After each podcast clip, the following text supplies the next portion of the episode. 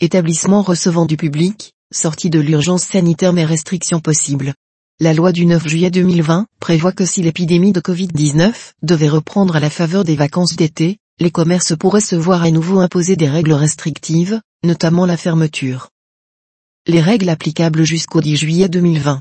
Les commerces et plus généralement les établissements recevant du public, ERP, sont classés en différentes catégories en fonction du nombre de personnes extérieures admises, auxquelles correspondent certaines obligations, règles de sécurité ou autorisations de travaux. Depuis le 2 juin 2020, un grand nombre des ERP ont réouvert sous réserve que l'exploitant mette en œuvre les mesures de distanciation sociale. Pour certaines catégories d'entre eux, le port du masque est obligatoire, pour d'autres, un dispositif de déclaration préfet est imposé.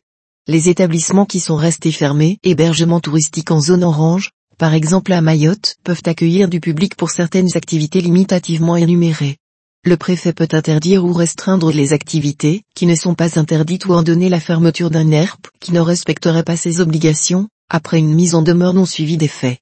Ces mesures de reprise progressive de l'activité économique n'ont pas conduit à une aggravation de la situation sanitaire mais en raison du risque de diffusion pendant la période estivale, une vigilance particulière s'impose. Étude d'impact relative à la loi du 9 juillet 2020. Les règles applicables à compter du 11 juillet 2020.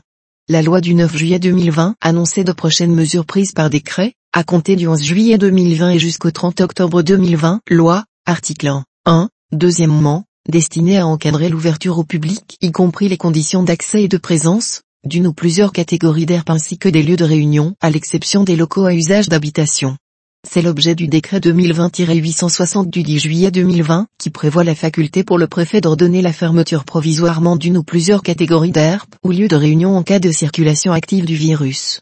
Le préfet conserve également la faculté d'interdire ou restreindre les activités qui ne sont pas interdites ainsi que celle de fermer un ERP qui manquerait à ses obligations. Toutefois, l'accès des personnes aux biens et services de première nécessité sera préservé. À noter.